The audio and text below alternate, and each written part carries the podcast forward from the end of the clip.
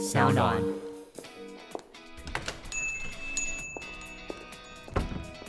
哎，你怎么在这里？这么巧，那不然一起喝一杯吧。Cheers！那些你不敢跟老板说的事，我们聊给你听。Hello，大家好，我是 Jack。Hello，大家好，我是 Cady。哎，你上一集说呢，你在环岛当中收集了非常非常非常多的素材，但该不会用了一集就用完了吧？怎么可能？但可能这集就用完了啦。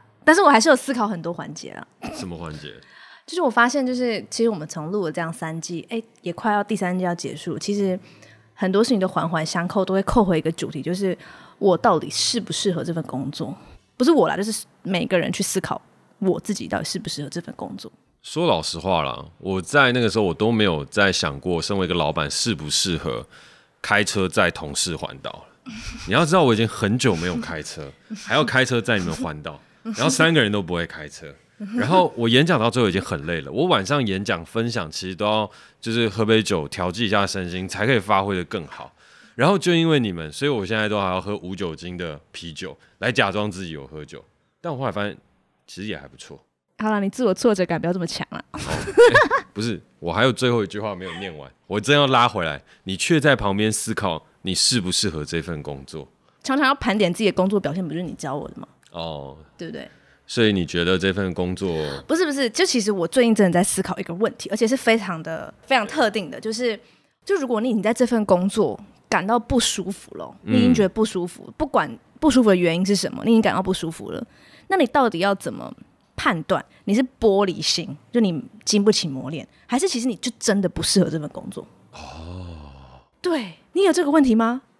我跟你讲，我发我觉得很多人都有这个问题，因为你知道是新鲜人，就会最最常觉得就是哦，我可能才入职，哦，一年呢，我是不是要经过磨练呢？我们一定要经过磨练，然后在两年、三年、四年，我就海阔天空。但是也许你真的不适合呢，你不知道哎。然后我就一直想这个问题，我想了两个礼拜，而且我还有跟 Tina 讨论，诶，但我在跟 Tina 讨论说，我甚至是没有想法的。然后我就先打岔一下，你要不要先跟大家分享一下 Tina 是谁？哦，Tina 是我的同事哦，oh. 对，然后那时候我还没有一个答案，因为我就真的觉得我要怎么去区分到底是我玻璃心还是我真的不适合。然后我先讲为什么会有这个想法哈。好，我其实，在 Self 之前的上一份工作是一间展览公司实习，那因为我其实非常热爱展览，然后那间展览公司是我就是物色已久，也不是物色已久啊，就是我一直都在 follow 很久很久的，就是可能台湾里面我最欣赏他们作品的展览公司。但是我进去之后，就是发生了一些事情。就是我觉得不太好的事情，遇到不太好的老板，嗯、不太好的同事氛围，所以我就其实实习三四个月就走了。但我当时就在想，这是一个我这么想要做的事情，我这么这么热爱的一个对，啊、对，然后我就走了。那那到底是我玻璃心，还是还是我真的不适合？玻璃心。喂，哦好，到底是我还是我真的不适合这样子的工作氛围？哦、然后所以我就一直，其实我一直 keep in mind 在心里面想这个问题。然后你刚刚吓到我了，我要制造一些就是 火花，这样好，好。然后，但因为我觉得说我我每次问你问题，我不能就是自己都没有答案就来问，这样很不负责任。所以，嗯，我觉得很不负责任。所以我这次把这一题留到这么久，就是第十四集才做，是因为我真的想到了一个我自己的想法。等一下，所以这代表的事情是这一集我接下来就可以不用讲话，你接下来就会自己问自己回答。我会先回答一个我的版本，但我觉得你一定会有比较高层次的回答。我们就是我们这个节目就是主打由浅入深嘛。哦，所以反正我等下还是要说话就对了。啊，你是主持人哎。OK。对，好，那我就开始分享。就是如果要回答这个问题，就是你到底是玻璃心还是你是不适合，那就要先来想到底什么叫适合。什么叫做一份适合的工作？这样.嗯，然后其实因为我最近其实有跟蛮多学弟妹聊天的，就是他们可能要毕业，然后对于工作会问我一些问题，然后我就自己整理出了一个方程式。哇，大家开始问你问题，我开始，我开始，我开始进步了。OK，OK，、okay? Okay. 这节目也不是只有你可以产生金句，好不好？我也要追紧着你的步伐，这样可以，好可以，可以。就是我觉得，就是一个适合的工作是。我自己的方程式啊，我觉得是个性乘以动机乘以热忱乘以能力。那我会解释，我会解释是什么意思。哦，oh. 好，所谓的个性就是你是个怎么样的人。然后这个问题，你通常就是在学生时代你就会知道，比如说你是个喜欢热闹还是喜欢独处的人，你是个外向的人还是你是个内向的人。然后第二个是动机，然后我觉得动机蛮重要的，就是对你来说工作的功能是什么？就是现阶段你在这个年纪工作对你来说的目的是什么？我觉得通常去想这个问题就是。你现在人生中有几个角色，比如说你现在可能是一个女儿，你是个公民，你有很多不同的角色。嗯，那哪一个角色现在是你最想要做好的？嗯，这也是会列为你工作的动机。就你工作对你来说的功能是什么？是赚钱吗？还是你要累积成就？还是它是必须有自我价值实现？第三个是热忱，热忱就是你可以乐此不疲一直做的事情，然后但你不一定擅长。对，你不一定擅长，就是你可以一直做一直做，然后让你进入到心流状态的事情，嗯、就是你会很专心很专心，但你不一定擅长。那第四个就是能力，能力就是你相较于他人，你可以做相对好一点的事情。我觉得一个适合的工作是这个四个的乘法的总结。那我觉得说这个东西这样讲起来听起来很简单，但其实我一直到最近我才真的去把我自己这个算的比较算出来，因为第一个是我数学很烂.然后 第二个是我觉得热忱跟能力这件事是很有时候会。区分不出来的。OK，好，我想分享一个我的 insight，就是对我来说，就像我们这种，就是可能读书读到相较就是比较正好自以为是，但就是一直以来都在读书的人，对，像我们这样子来说，就是会很难区分热忱跟能力，因为你会很难去区分到底什么东西是别人认为你擅长的，什么东西是你真的喜欢的。嗯，对，因为我们成长过程中都有一个相对于别人比较擅长的东西叫读书，哦，是别人一直告诉你你很蛮擅长做这件事情的，你就要继续做。所以，因为读书这件事占据了我学生时代，所以它其实遮蔽了我们认清自己的的视线。对我来说，就是我一直没有去思考到底什么是我的热忱，什么是我的能力。就我会觉得我喜欢的东西好像蛮多的。这样，好，那我现在就要举例，比如说，好像我外显的能力好了，外显能力就是大家会觉得我比较厉害的东西，比如说说话、表演，包括唱歌，表演唱歌，然后好写作文字，然后跟社交，社交是指像相处。朋友，好，这是我比较外显的几个能力，然后也是我之前找工作都会找比较类似的东西。但这四个就是只有一个是我的热忱，其他都是我的能力。你要不要猜猜看哪一个是我的热忱？你再说一次。说话、表演、文字跟社交。社交就交朋友，对。表演、文字跟社交，对。然后这四个里面只有一个是你的热忱，其他三个都是别人认为我擅长的。哦，嗯。你觉得是哪一个啊？文字，对，但是其实大家并不知道啊，就是它不是一个我现在来说很外显的事情。嗯，就是其实我是喜欢说话，喜欢表演，也喜欢社交啊，包括英文也是，其实我都喜欢。但其实我成长过程中是一直被灌输说你很擅长做这件事情，嗯，你就去做，所以我就会觉得说。哎，我去当个开心果，我去得到很多成就感，嗯、然后我去做一个主持的工作，就是大学时候我会接一些主持，我就觉得得到很多成就感。但我没有去想过，我真的真的最喜欢的，就是给我最多舒服的感觉的东西，其实是文字。所以我就是在这个过程中，就是把我的热忱跟我的能力去 mix 掉。对，然后我觉得很多人会 miss 掉，是因为能力可以获得很多的成就感，因为别人会告诉你你做的很好，你就可以一直在这样子的舒适圈里面，会觉得，哎，也许我这样做真的蛮好的，就不会去思考自己的热忱跟自己的能力。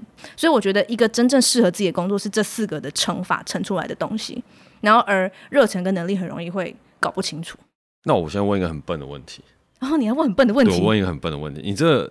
乘起来的那个等号，所以你是个性一一一一一，然后乘起来是，如果是一就是适合，这不能数字化啦。啊，这没有数字化，这不能数字化，这是一个，因为每个人乘出来的结果会是独一无二的结果，所以你会有你自己独一无二的职涯蓝图，就是每个人乘起来一定都不一样，就算你的热忱跟我的热忱是一样，但我们个性不一样，就算你的能力跟我能力一样，但我们动机不一样。所以它会变成一个独一无二的适合你的工作，这是这但这是我自己发明的啦，大家可以赞我这样，但是我我是自己觉得真的是这样子，因为我觉得就是要有这四个元素，嗯，才会构成一个适合的工作。懂？因为你是想取笑我？我我没有我没有我没有我我 我刚刚我刚刚是很认真在跟随你的逻辑和跟随你的脉络再往下去走，所以我一直在想个性、动机、热忱与能力乘出来要得到一个结果的话。譬如说，它是适合的工作，个性乘以动机乘以热忱乘以能力等于适合的工作。就是如果是我的话，就是个性乘以动机乘以热忱乘以能力等于 K D 适合的工作。那你乘出来就是 Jack 适合的工作。但他要怎么乘？他就不用，他就不是数字，他就是一个，它是一个乘法概念嘛。他乘出来就会不一样啊。好啦，是我世俗了，是我世俗了。对啊，你为什么什么事都要量化，什么东西都要算 K P I 哦？不是，就是。就你都用乘法，我就想要来乘一下看看，然后乘到最后，哎、欸，如果有一个等于，那就感觉很酷啊。就譬如说，等于适合的工作没？哦，好，所以所以你这样讲，我就大概能理解你要表达的了。嗯、对，但如果回到我这边的话，我自己的东西其实不会那么复杂。可是我还蛮喜欢其，其实没有很复杂。你如果讲适合这件事情，它其实适合代表是很多呃很多条件的匹配。嗯，那它就不会只是一个你喜欢就喜欢，然后哦你擅长你擅长就擅长。它我觉得它是需要很多条件下匹配下来综合的一个结果才会是适合。然后我自己工作一年，我发现其实有很多要件是很必备的，但是你在工作前不会去思考这些东西。但这是我后来自己个人的心得，就是我觉得这是一个适合的工作，需要这四个条件你都想清楚了，你一定会知道你适合什么样的工作。好，我决定再尝试一次。所以你的个性是怎么样？就是我们现在要用你的乘法来乘一次看看啊。看着压力很大哎、欸。啊，不是，不然你刚刚讲那些就等于讲干话啊。哪会讲干话？所以我就说我们要实际做一次，那这样我们比较知道这个东西怎么演练。所以我们就是这样乘完一次，然后等于 Cady 现在适合的工作。那我们的听众朋友，等下乘出来，然后结果我不适合这里怎么办？啊，你要怎么办？不是啊，你要怎么办？我们就就代表你会有更适合你的地方啊。啊不啊不然嘞。不是啊，你都没有乘过。呃，我我其实没有成过，但是我思考过这些东西，只是我就是这个是我思考的结果。好，好，那我们现在演练一遍。啊、我跟你讲，所有的理论都是要实证的，不然的话，他就是讲干话。我们要把它实证一次，然后我们就会知道这个东西它到底适不适合套用在我们现在这个情境之下。所以，我们回过头来，在你眼中，对于你怎么样认知这个工作是否适合自己，它有四个最主要的原因：个性、动机、热忱与能力。然后，当你了解这四个东西了之后，我们加成起来，它会有一个适合你的 category。对，好，那你先来说说看你的个性。我个性是外向的，嗯，然后喜欢与人接触。好，先到这边。嗯、动机，就我工作的动机是自我实现跟经济。经济，好，热忱，写文字。你刚刚不是说对，写文字，能力，表演。还有你刚刚我觉得，我觉得，因为我对表演，我我觉得表演是，比如说像我们在录 podcast，算不算是一种表演？是啊，是，对对对。我如果把它列为，就是把表演列进说话、唱歌的话，我都把它列进来，嗯，就是一个大的能力的话，我的表演做的能力，表演加社交，表演加社交，嗯，OK，好，所以得知出来个性是外向活泼的，然后动机要自我实现，热忱有文字的写作的一个热忱状态，能力上面社交和表演是很强，打出来的工作。打出来工作就很多啊，其实很多。例如，例如现在这个就有。哎、欸，我觉得它不会是一个抬头，是一个你对你这份工作的一个想象，就是一个条件式的罗列点。嗯，它不一定是要用一个职业去框架住你自己。嗯、经过刚刚那整块当中，并不是说这个是讲干话，但是实际上面为什么我刚刚会说这会有点难跟的原因，就是因为它里面会有很多理性的分析跟逻辑的讨论，对但它最终你并没有定义清楚你要得到 category 是什么。嗯，但是我想说的事情是，这四个东西是我觉得我这一年工作遇到困难的时候会去思考的东西。但是这个东西个性分下去还可以非常的细，嗯，因为有时候你并不知道，就像有时候我并不知道，我其实是会。挑群体相处的，嗯，因为我会一直以为我很适合跟人类相处，因为我是从小到大就是我是会跟陌生人打招呼，然后去跟早餐店阿姨变朋友，然后我就觉得我跟任何人都可以相处。但这东西真的是要遇到你才会知道，嗯、所以我觉得如果说个性的话，你其实可以罗列一个非常非常细，而且是非常非常私人的那种，嗯、就是我喜欢跟人相处，但我不喜欢跟什么样的人相处，这这么细。然后动机也是可以列你的价值观排序，因为有时候，比如说如果有人的动机，他工作动机是为了经济能力。那好，他是为了钱，那他他为了钱要干嘛？就像你上一集、上上一集讲的，钱永远都不能是目的，它只能是手段。那这个就是可以要去思考的、啊。那你为什么要要这么积极的经济独立？你要用这些钱，你要干嘛？这东西就可以再罗列下去。嗯，然后热忱跟能力的区别也是我刚刚讲的，就你真的喜欢什么？当哪一些东西是别人跟你说你擅长的，你先要把它撕掉。就你你一个人，这世界上如果没有别人说你只想做什么，而且这东西非常难找到。嗯，对，而且这东西很难承认，因为可能没有任何人告诉你你擅长这件事情。但只有你自己面对自己的时候，你才会知道。然后能力就是比较容易找到的，就是我们可能成长过程中，在大学时候也会被接受能力的训练，所以它可能相对比较简单。然后我只是觉得说，这东西是大家可以去把它罗列出来，把它列完。就像我觉得我现在也没有列的非常非常的满，跟非常非常的完整。嗯、但每一次每一天，我都会想办法去把我觉得我还没有补足的东西列出来，所以它不会是像刚刚那样，就是个性哦开朗活泼就这结束。为什么我刚刚会说你要把你自己讲过的话全部顺过一次，然后把它套用为一个例子做一个分享？原因是因为当我们再去分享给所有人的时候，其实我们都可以说出一个很看起来很酷很炫的事情，但是我觉得我们的听众或者我们自己，我们都要去呃对这件事情有更大的一个负责。那我自己在看的时候，我觉得它有一个修正的可能性，就是、啊、呃，当你要去确认到底这个工作是不是适合自己的时候，你有四个出发点可以来看。嗯个性适不适合，然后你的动机适不适合，热忱适不适合，以及能力上适不适合，嗯、就你可以从这四个出发点来看。嗯、那从这个出发点来看了之后呢，你就可以判断说，哦，我可能个性不适合。好，那这我个性不适合，这个我们就先打一个叉。那动机上面适不适合？我的动机是要来自我成长的，哦，我是要来去赚钱的，我是要来做些什么的。那我们这时候也可以再判断，打一个圈或打一个叉。然后热忱上面的话，我对于这整件事情有没有热忱，可以打一个圈或打一个叉。那我有没有能力把这个事情做好，可以打一个圈或打一个叉。那如果说这个圈圈叉叉全部都写完了，它有四个圈，就代表你其实很适合，但是你却不想要做，那就代表你玻璃心了。如果是三个圈一个叉叉的话，也代表你偏玻璃心一些，因为其实它是适合你的。所以如果说它是真的是四个叉叉。从个性上、动机上、热忱上和能力上，你都并不觉得自己是适合这个工作的，那你其实就不是玻璃心啊，就是这个工作是不适合你的，所以你就可以 let it go，bye。好，但我想要反驳一下。哦，你说，就是我觉得，就算你有四个圈圈，但你仍然觉得自己不舒服的时候，那就可能是这个工作的内容是适合你的，但让你感到不适应的是别的东西，比如说这里面的人，嗯，跟这里的文化。嗯，就是第二个要考量的点。但是我觉得我会先定义说什么是适合，是因为大家很多人都并不知道什么东西适合自己。嗯，对。所以如果你已经确定你都知道你自己适合什么，而你仍然感到不舒服，不能马上就判断它是玻璃心。我觉得啦。好，那如果是这样的话，那我就要再给另外一个建议，就是那你应该要在这边再成为一个环境，因为我们现在是要给大家一个解答嘛。然后我刚刚是在尝试修正你所提出来的东西。所以，如果我们今天要用你的方法来，我现在好像在开会哦。我现在真的好像在开会哦。我的天啊，我现在也有在开周会的既视感。不是，因为当我们要给予大家东西的时候，我们一定要验证完、想完了之后，才能够把我们得到的想法分享出去。但我觉得你有提出这件事情是好事。就是你已经有提出一个你的解答，然后一起去做。那我觉得可能对于有些听众朋友来讲的话，他也是正在思辨，也是正在思考啊，不一定每一次都是一个 give and take，就哦，我告诉你什么，然后你就接收，然后接受了之后就盲目的来去做。所以任何的事情，我觉得从你出发，我们一直。在面对自己的成长，然后一直不断的修正，我觉得这都好的。嗯，但是如果我譬如说我自己看到，哦，我们有些地方还是要调整，好，那我们就是要去做。那就是在乘以环境。嗯，所谓的环境就是，那我定一下环境。所谓的环境就是同事，反正就是这个环境里的人跟他们的文化。因为其实我今天下的标其实是说，你到底是。不适应还是不适合？嗯，对。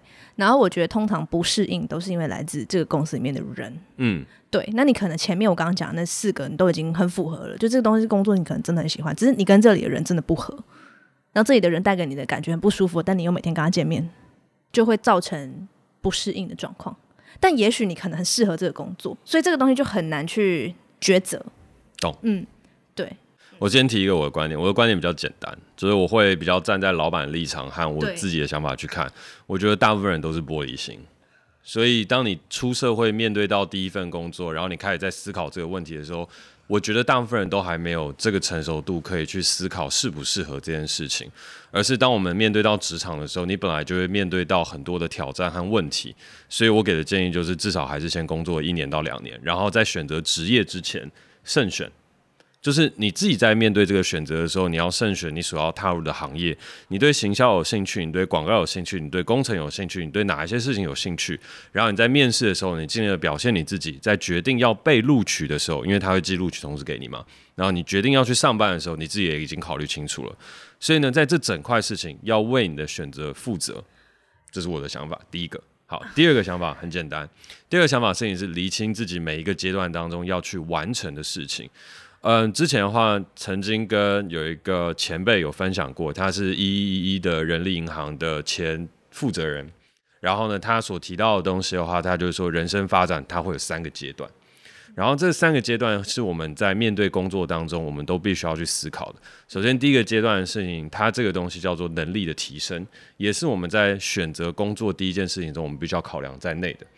所有的事情到了最后的时候，我们一定都会讨论到薪水。可是，在我们在最一开始工作上面的选择和面对工作的时候，我们应该要先选择一些可以让自己能力有所提升的工作或是一些环境。那这时候我觉得它也会是我们刚刚在聊到的事情，就是说这个工作到底适不适合我？嗯，其实你很难遇到一个完全适合你的工作，然后工作上面都会有很多人际啊、环境上面的挑战，但是那个东西也会协助到你工作能力上面的提升，因为到了往后的二十年、三十年，你还会遇到很多很多的困难。但我接下来再分享接下来第二和第三件的事情中间，我们休息一下，马上回来。哎，虽然我们节目主打平起平坐，但休息时间也是不用直接臭脸吧？你不懂啊！你身为老板怎么会懂我们这些小职员的辛苦啊？你不说我怎么懂？你说说看呢？我上班要赶专案，下班要录 podcast，回家还要扫厕所，你懂这样的苦吗？上班负责专案是应该，下班录 podcast 也是我们说好的。至于回家扫厕所，你没有用 Bref 妙力悬挂式马桶清洁球吗？啊，那什么啊？上次办公室大家都有在讨论呢。Dcard 上荣获四点七颗星，号称懒人救星的 Bref 妙丽悬挂式马桶清洁球吗？我那么认真在写你的专案，没有听到啦？什么懒人救星？就是 Bref 妙丽悬挂式马桶清洁球，你只要把它挂在马桶内侧边缘，靠近出水口的地方，每次冲水，它都可以帮你清洁马桶。真的假的？那它可以避免之后的污垢附着吗？当然可以。除了冲水及清洁，它还可以避免污垢附着，预防生成水垢。可是它是不是三不五时就要换一次？跟你说。它的持久配方可以让你冲水两百五十次都可以持续除菌，还能散发清香。清香？什么样的清香？它有花香、海洋、薰衣草、柠檬，任君选择。所以我每次冲水不只有舒服的香味，还能自动清洁马桶，是吗？对的，直接帮你解决让你臭脸的问题。而且现在虾皮 Bref 妙力全系列满一九九可用折扣码 DOSH 一一一。D O S H 一一一，再折二十元。此外，还可以抽 Switch。如果我有抽到 Switch，应该一整周都不会臭脸。但老板是不是都不喜欢员工臭脸工作啊？如果可以，我当然都是希望大家都是开心的啊。那我跟你说，我其实可以一秒变开心啊？怎么变？你现在宣布收工，然后我去买 Bref 妙丽悬挂式马桶清洁球回家。啊，原来你的愿望这么容易达成啊？对啊，你快喊收工。好，那休息够了，我们就一起回到节目现场。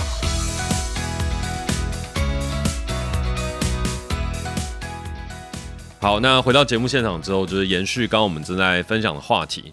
就是其实我们找工作的时候，它有三个很重要的阶段。那我们刚刚聊的第一件事情，就是在最一开始我们踏入职场的时候，我们应该要先追求的是我们能力上面的提升。所以刚刚为什么会说，其实，在职场当中第一年，包含跟环境之间的和解和相处，包含在工作上面自我的调整与调试，我都觉得它是一种工作能力上面的提升。嗯，所以我觉得工作能力它不只是专业工作上面的能力提升，它也还有跟大家合同协作能力上上面的提升。那我就会觉得，在大部分的情况下，我们为自己的选择负责之后，其实我们应该要花很多的时间在学习怎么样跟同事相处，学习怎么样在一个不是呃完全靠我们自主意识当中可以去影响和决定的地方，发挥我们自己的作用。但呃，因为都已经聊到这个，所以我就先把第二跟第三分享完。那我们回过头来再来讨论适不适合与玻璃心的问题。嗯，我觉得他讲的很好的事情是，第二个，当我们能力提升了之后，我们并不是马上追求薪水，而是我们要追求的是另外一个事情，那个东西叫做舞台。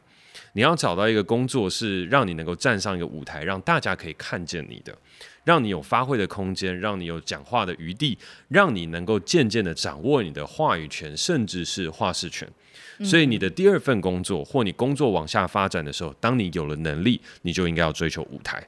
那当你有了舞台之后，你可以被大家看见，然后你拥有所谓的话事权之后，那这时候才是追求薪水的时候。因为你在这整个人才市场和工作的职场上面，能力已经有了，你也站上了一个舞台，被大家看见了。那这时候你就可以很公平的来谈薪水这件事情。那当然，它是一个我们大家可以很快套用的一个准则，也不见然全部都是正确的。因为我们自己有些时候，我们也会讲到自我价值、自我成长。嗯，我们可能有些人会需要在工作的过程当中，先去确立自己到底是谁。他会有很多很多不一样的特例跟案例。那我们也会看到很多特例与案例，它被社群媒体或是被大家报道之后，我们就觉得，嗯，它的确是一种很棒的成功法则。但是我老实来说的话，就是可能百分之九十的人和百分之九十我们在去面对工作上面选择的时候，这几个大方向其实是一个很值得参考的标准。我觉得，如果你可以选你所爱，这件事是很幸福的。但有时候，大家没有办法选你所爱，是因为你不知道自己爱什么，你就可能会选了一个你不确定你爱不爱的工作，然后进去，然后一直尝试要爱你所选。所以，依照你刚刚这样子的讲法，你认为不懂得爱你所选的人就是玻璃心，因为你不够对自己选择负责。你是这样想的吗？没有，就是你已经选择了，然后你也要去做。而踏入到职场上面学习，第一件事情就是在职场上面的生存。所以这个东西无论早来晚来，你终究都是要来。而如果你一直在想这个东西到底适不适合你，你就会在一个适不适合的问题当中一直鬼打墙。与其这样，你倒不如先安安分分先去把一个工作完成。但你会开始去想你适不适合，就是那个 feel 不对。有时候你找工作就像也是会像就是找情人一样啊，那个 feel 也是很重要。那有时候你甚至没有办法，就是那么理性的逻辑去罗列出为什么你到底会感觉不舒服的时候，你就是会有一种觉得哦，有个警讯，因为在你还没有那么了解自己的时候，你就进入这份工作，然后你也尝试想要爱你所选，可是你就是很卡，嗯，所以才会去回头过来思考你适不适合这份工作。我觉得啦，我还是会坚守我刚刚所讲的，虽然它并没有那么有道理，但是我还是会讲说我的特例跟例外。如果说这份工作已经导致你精神上面产生了问题。譬如说，你觉得你已经被这份工作逼到要忧郁症了；譬如说，你已经被这个工作弄得很焦虑，你现在必须要去依靠药物，或是你的身体状况出了很大的问题。那如果是发生这样的事情，我就是觉得，那你该休息。这份工作可能真的不适合你。就算你继续勉强下去，你的身体已经出现了警讯。甚至是这份工作是你很适合的工作，可是你的身体有这些警讯给你的时候，我觉得那时候你反而就是适合该去想想是不是该休息了。嗯，可是当我们遇到很大的困难，和我们回过头来探索自己内心的时候，我觉得那很多时候都是我们会面对到撞墙期。举例来讲，我一直一直不断在讲，日本有一些匠人精神跟职人精神，他们在讲的事情一生悬命，我们再把它套回来一遍。这个套回来一遍事情是，你在煮拉面或者你在做这件事情的时候，你一定会遇到哦，为什么我要去做这些东西？为什么师傅要对我们这么凶？为什么我每次煮面的时候甩那个面的汤水，这样甩到我衣服上，甩到我脸上的时候，还有每次下班的时候，我全身的这个油烟会让我真的很不舒服，让我觉得这个东西是不好的。可是这个东西，你去到哪一个工作，做到哪一些事情，它都在所难免。可是我们真的很难在短时间之内知道什么是适合自己，跟知道什么是不适合自己的。所以，如果要我给建议的话，我就会觉得至少先做个一两年。就像以我自己为例，我自己在想要去做导演、去做这件事情的时候，也有很多人就说：“嘉凯，你其实不适合。”我有想过，我是不是真的不适合？就是我又不会画分镜，我的音准也不好，然后我的美学、我的摄影、我的看事情的观点、我写的文字、我做出来的剧本，很多事情都会让我觉得很挫折。可是，在中间的时候，我唯一想的事情就是，那我就继续做下去，继续做，继续做，继续做。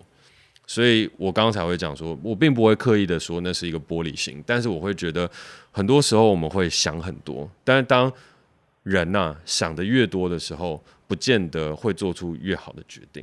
我觉得啦，就是像我刚刚那个被你吐槽的那个方程式，就是我觉得那四个最重要的是热忱，就是像你刚刚说，哦，你觉得你可能很多能力。并可能不是那么适合做导演，但是因为你够喜欢吧，你够喜欢，你就会去把你的能力全部提升到那个 level，就是为了去支撑你的喜欢。但好，这是我刚刚想要给的 feedback。嗯。但是我另外想要提的是，我不是跟你说我在思考这个问题，就是到底是玻璃心还是真的不适合，真的不对，真的真的不适合的时候，我自己想到一个 insight。嗯，我觉得就是大家除了要去想说你到底喜欢什么，你到底适不适合这份工作，也要去想自己的原则。然后我觉得原则这件事非常的难，因为我觉得在人跟人之间相处的时候，其实像我自己就是可能比较没有什么原则，然后有时候就是会觉得别人被冒犯到我了，可是我又没办法很文字化的去说我不喜欢什么，所以我觉得就是你除了要去想你喜欢什么之外，你要去想你最底的底线。就比如说这份工作，它如果真的可以满足你所有的理想的特质跟条件，但你要为自己设一个底线，比如说这个底线就是我不会帮连自己都不相信自己在做什么事的老板工作，这可能就是一个底线。就是说，如果我在这样子的老板底下工作，或这样子的员工身边生活，我会很痛苦。即便他做事情非常好，但我就是觉得这是我的底线。然后这东西如果触犯到了，就是你他已经违背你这个人本身的价值观，他就不是工作观。然后我觉得是我没有想过这件事情，或者我从来没有去罗列过这些事情，所以我才会遇到很多事情都卡卡的。然后我也没有听过身边的人去列过这样子的事情，就是你自己的底线，你的原则是什么？那只要不触犯到原则，回到这个工作本身，他如果没有触犯到那些底线的话，也许你都可以在这个东西去努力看看。OK，对。我觉得这个就讲的很好，这个就是我觉得大家可以去尝试理解跟转化的事情，就是你在工作当中，你一定要找到自己的原则，然后你要认清楚你的工作的环境。所以这也是为什么我说你在思考这么多和从那几点出发没有办法说服我的原因，就是在这，他的东西切的太细节了，切的太多了。可是我们每一个人，他一定要透过工作或生活，逐渐建立起属于自己的原则，你才会进退有据。对，就是那个进退有据。分享一个故事，呃，我自己周边有一个朋友，就是他最近正在考虑要不要离职的这件事情。嗯，然后我在跟他聊的时候，因为他是一个非常非常有能力，然后有才华的一个工程师。嗯，那他要选择离职的时候，我就问他说：“你是怎么去想的？因为公司待你不薄啊，这些东西其实都做得很不错。”但他又跟我说：“其实这个事情很简单，我进出任何一间公司，我的原则就是。”你这个人有没有诚信？因为他是已经做到非常非常 high level 的工程师了，就基本上整个产品线都是他负责的。所以他说，我今天去判断我适不适合留在这边的时候，我大部分会给一个公司一到两年的时间。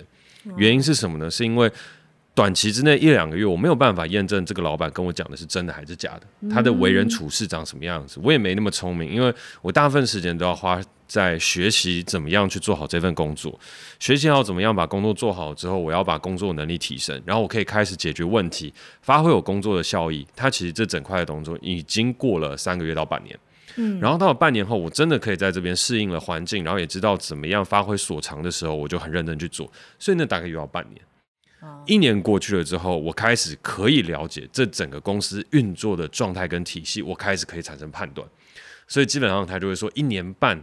对我来讲，这就是决定要不要继续留在这个公司一个很重要的判断点。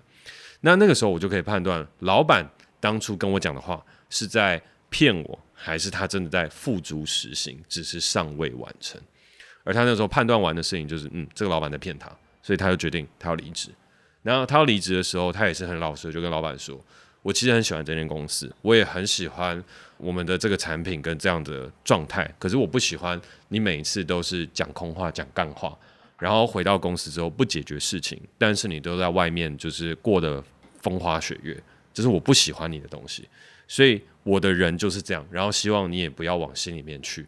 那如果说接下来还有什么其他有需要合作或帮忙的地方，我持续会继续帮你半年，但半年之后你不要再找我了。所以他这个人的原则就定得很清楚。我知道我是谁，我知道我要去哪里，我知道该什么时候离开。就算离开了，我个人的售后服务我也会再做半年，因为我知道我对这个公司和这个产品有我想要负责的地方。所以当你人产生原则的时候，你就更容易去判断和去做到事情。可是回过头来，为什么刚刚说刚踏入社会的人和你选择了工作之后，我建议你可以留一年到两年的时间，就是因为原则这件事情建立不易，它需要经过很多的环境挫折遭遇了之后，你才能够逐渐的产生属于你自己的原则。那面对困难，这本来就是必然的。所以，当我们再去处理这些的时候，你可以透过逆境去看到属于自己更多的优势和劣势，建立起原则之后，让自己知道我怎么样在未来去做表达。一年过后，假使这真的是一个很不好的公司，你也知道我为这个选择去付出了责任。我并不是说就叫你在这边待上一辈子，没有，而是你在这边你要做的事情和功课，就是你把你初步的原则建立好。离开的时候也是潇潇洒洒，就是说我知道我为什么要离开，而不是怀抱着一个心事，我是不是玻璃心？这里是不是不适合我？那下一个地方适合我吗？那我去到下一个地方之后，是不是还会有更适合我的地方？没有，工作其实就是这样，它不要抵触到你的原则，你又能有舞台，这个工作其实就是适合你的。那只要有工作抵触到你的原则的时候，它就是不适合你的。所以就像我刚刚讲的。我每次每一次都很向往那种一生悬命的匠人精神，原因就是在此。他们的东西就是原则，走到最后会变得非常的强烈。我的拉面就是要这样做，就连我做的工都变成我的原则，已经不是说你抵触了我什么样的东西，而是我的寿司、我的拉面、我的这些东西上到客人面前的一个状态都已经原则化了。所以这些人的原则非常的强烈，而原则很强烈的这些人会散发出一股很强大的魅力。我每次去。到那种割烹的寿司店，嗯，我都会觉得哇，那些寿司师傅超帅。我每次去到就是板前，就是那种很小的那种拉面店，六七人的那一种，我也觉得那个拉面店师傅超帅。然后他们所有东西都已经原则化，因为他们都太知道自己要什么，可能那个需要很久很久的时间。那回过头来，如果我们是刚出社会的年轻人，或是我们还在迷惘的时候，那我觉得这时候选择完了，我们就应该要借由这个时间来去建立原则。如果回答这个问题，就是到底是自己玻璃心，还是这个工作不适合自己的话，我的回答会是：你要先去想你适合什么，这个你要先有一个概念。但除此之外，你要先建立好你的原则，然后这个原则如果很清楚的。的时候，就今天你离开，你会知道你不是因为玻璃心而离开，你是因为他触犯了你的原则而离开。嗯，就是你会有这个问题，就是因为你没有原则，你不知道你的原则在哪里，不知道你底线在哪。然后，但也像你所说的，就是原则建立不易。我也觉得，其实我也不太知道怎么建立原则啊。但我就是我，我现在有个意识，就意识到我必须去建立我这个人的原则，这样我这个人的使用说明书才会很完整。对，应该是说，我觉得原则这件事情，它当然建立不易，但是你遇到逆境的时候，越能够关照自己的时候，原则就越容易可以出现。因为原则就是到底什么事情我可以妥协，什么事情我不可以妥协。嗯、那不可以妥协的事情，它一定都是在特定的情境下发生了，你才会知道你不可以妥协这件事情。所以我会说，原则都是在逆境建立起的，顺境建立起的原则，对我来讲都是讲干话。因为你根本不会遇到那么样拉扯的瞬间，所以你拉扯的越多，拉扯的越久，你知道自己要什么，知道自己不要什么的时候，原则就建立起来。可是那些都是一而再、再而三不断发生的情境，嗯，而不是想象。所以如果这个工作在一开始给你很多的情境，让你不断的要去拉扯出你的状态和去做出选择的时候，那你的原则建立会比别人更快。所以到最后的时候，你的使用说明书。还有，你可以跟别人沟通的东西也会越来越快，所以不要把逆境就变成了就是说这可能不适合自己，而是没有，它可能就是一个你所选择的东西。那我们是时候该去处理这个 general，就是我们每一个人都会去处理到的最广泛的问题。我们怎么样来去建立自己的原则？那到了下一份工作的时候，你会变得更好。所以我并不是那种就是呃，我记得我们最开始在聊那种惯老板啊，或者什么等等。我并不是说你去到一个公司就要把吃苦当吃补。不是，可是你在面对到社会的第一堂课的时候，你就是要学，早学晚学，终究还是要碰到。你倒不如在第一次的时候把它学好。那像我在这种幸福企业，是不是就都不会学到？没有啊，你在公司里面还是有遭遇很多的挫折啊。你在这里面也是渐渐诞生出自己的原则了。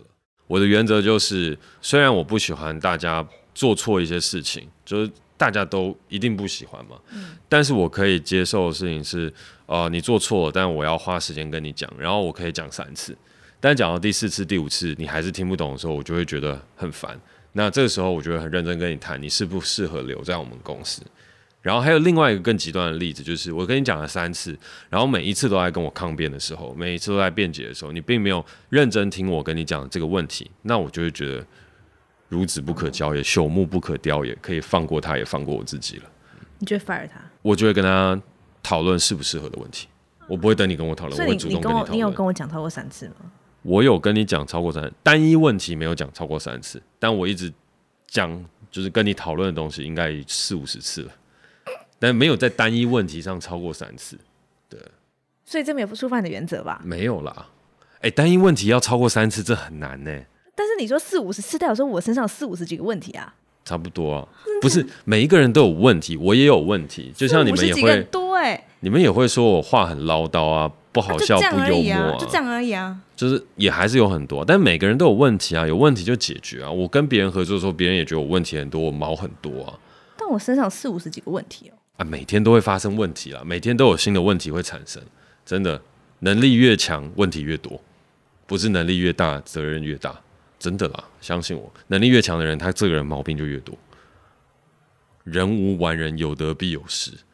可是我觉得我的不是毛病吧，是我比较不懂一些事。好，那这个我们开一个下一集的题目再来讨论，Cady 到底有没有问题？好，各位听众朋友，大家好，我们刚刚来自私事的听众朋友 Sean 提了一个非常好的问题。那为什么今天是由我来提出这个问题呢？因为很久很久没有问题是针对。Katie 的，那我们今天终于等到了一个。那上提了一个非常好的问题，他说：“诶，刚刚我们大家听到了说，你一直在问说，到底是不是有触犯了三次的这个原则，然后自己就非常非常的紧张和焦虑，是不是就呼应到了我们上一集当中在讨论的自我挫折感太强的这件事情呢？究竟是自我挫折感作祟，还是你真的很在意三次这个数字？”来，让我们请 Cady 现身说法。是自我挫折感作祟。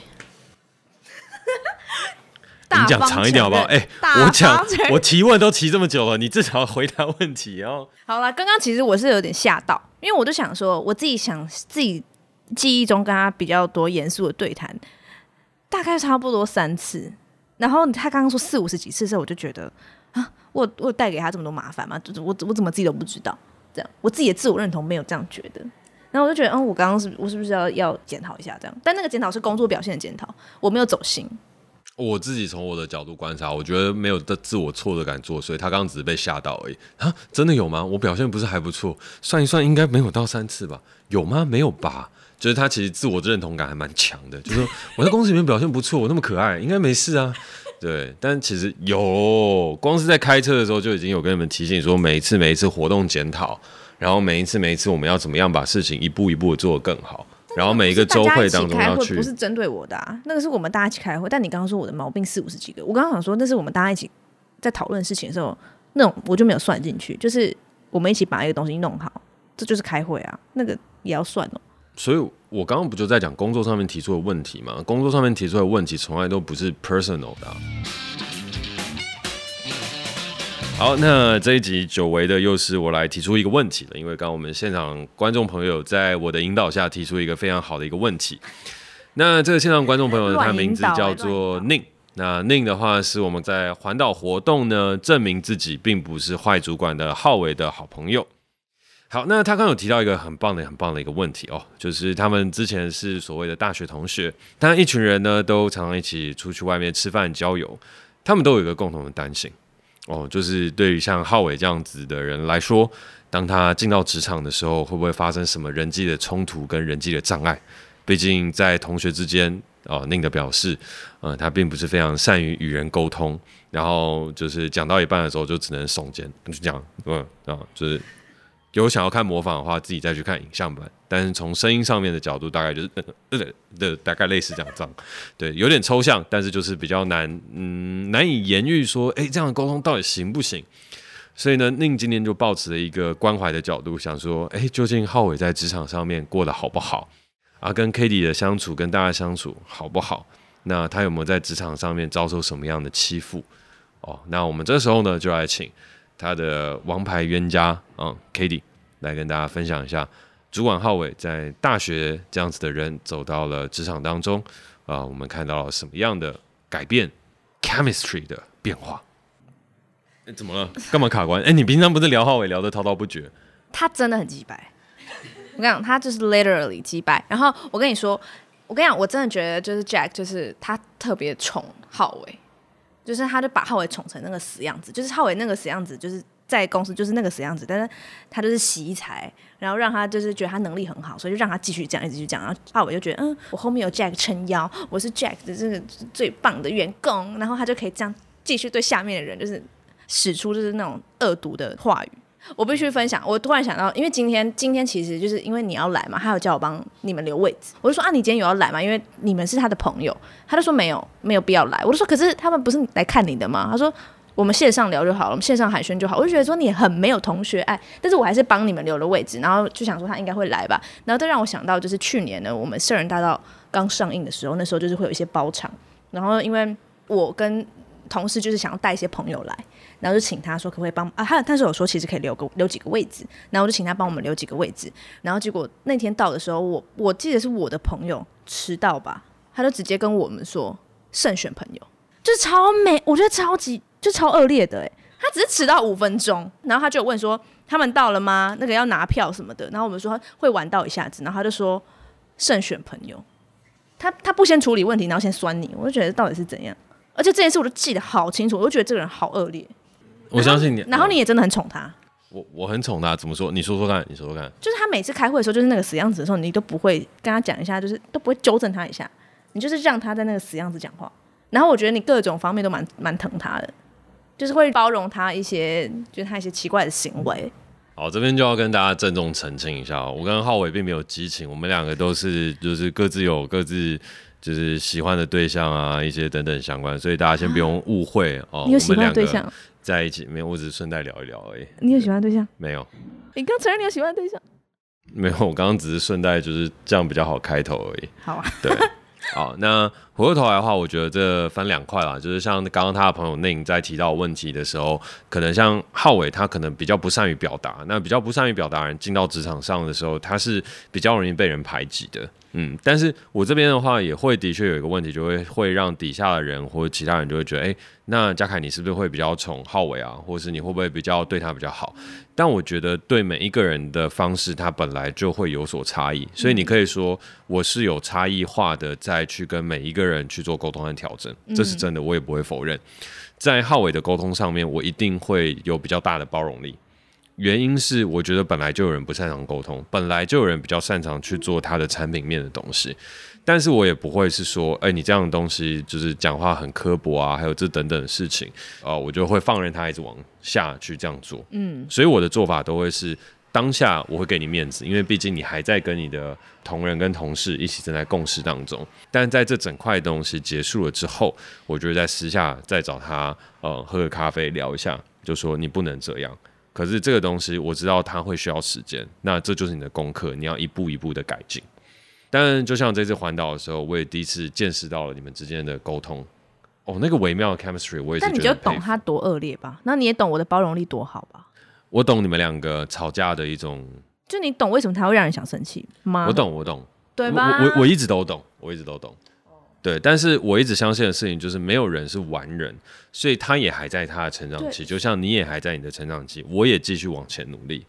所以如果团队之间我们可以彼此配合去达成一个共同的目标，那我们就会在某一个状态下自己要完成自己的功课。而浩伟他的功课，也就是 Cady 主管的功课，他可能就是要学习与人相处这件事情。可是我们也要认清楚每一个人的问题，因为毕竟我们是小公司。我们不是大公司，大公司把每一个人视为一个小小的螺丝钉，拴上去就好了。所以我再请一个 HR 来去聆听每一个人对于福利制度的靠背，还有薪水的靠北，就结案。但是在新创公司和小公司里面，我要做的事情就是我知道每一个人是谁，然后要把每一个人摆在最适合的位置上。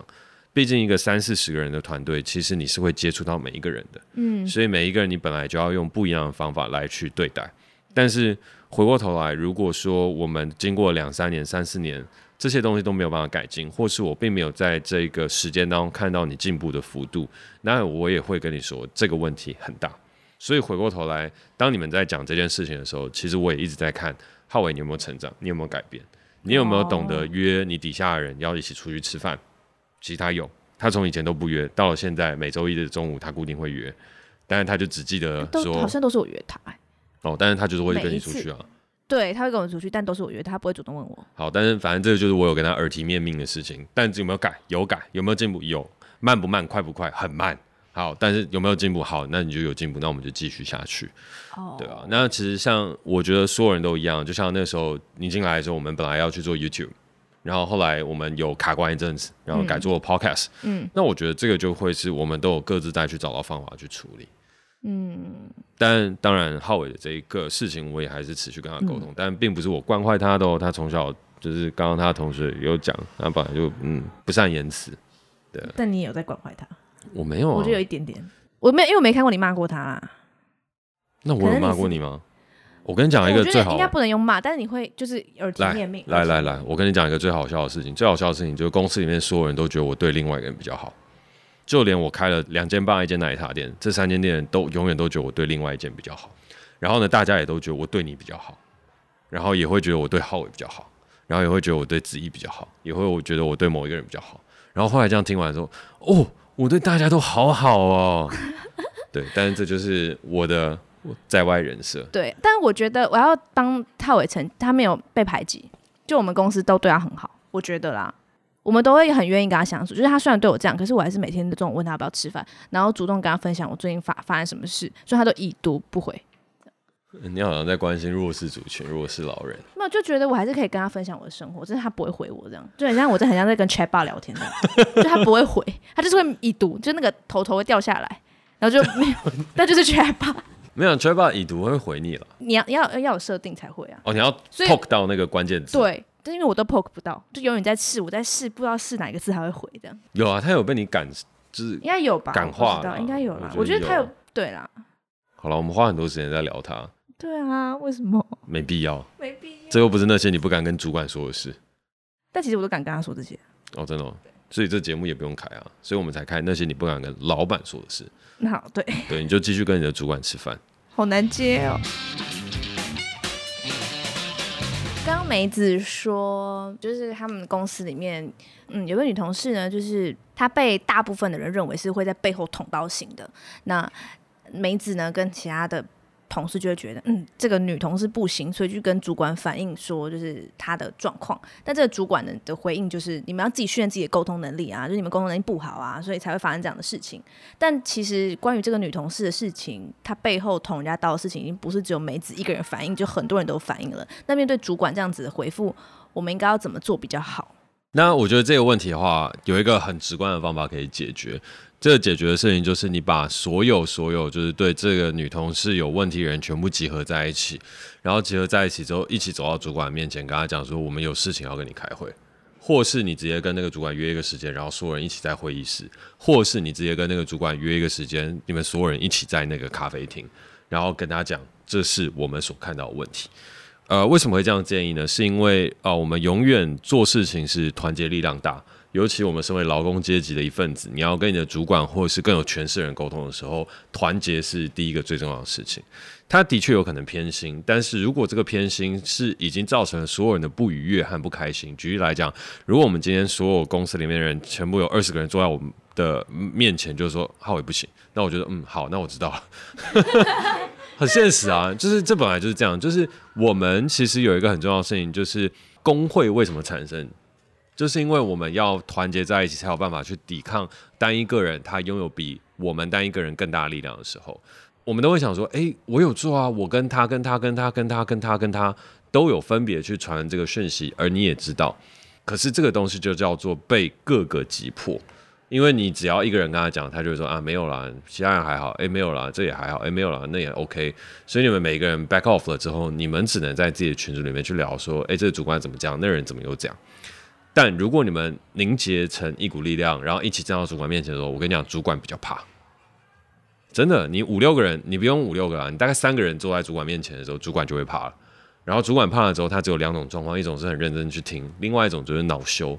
恼羞是啊，就这样啊，不然嘞，叭叭叭叭这样。但你找五个人过去的时候，那个恼羞也不会发生了，因为就真的会怕。然后也真的会知道这个事态严重，他必须要去处理，因为你给他的这个讯息，你给他的 message 就是说，如果你不处理这件事情，要么就是这一个人留下来五个人走，要么就是五个人留下来一个人走，你自己去做一个判断。所以我觉得谈判这件事情，它其实是两造的。而如果我们身为劳工遇到这样的问题，那我们就是要一次性的集结，然后一次性的去做讨论，这样对我们来讲会是最有效益的。好。好啦，那我要就是我们做个总结。好，就今天这个问题呢，就是到底要怎么区辨你在一个工作不开心的时候，你到底是玻璃心经不起磨难，还是这个工作不适合自己？简单一句话，就是你要知道你到底想要什么，跟你到底不想要什么。想要什么就是你要知道你自己适合什么东西，以及不想要什么就是你的原则到底是什么。讲的更直白一点，在你思考这个问题前，先思考自己有没有原则，有原则再来思考适不适合。没有原则前，就不用思考那么多了。感谢你收听今天的节目，我是 Jack，我是 katy。那如果你喜欢我们的节目的话，欢迎在 SoundOn 上面订阅我们。有任何想跟我们说的话，也欢迎在 Apple Podcast 给我们评分加留言，或是私讯我的 IG。那我们下次见，次见，拜拜。拜拜。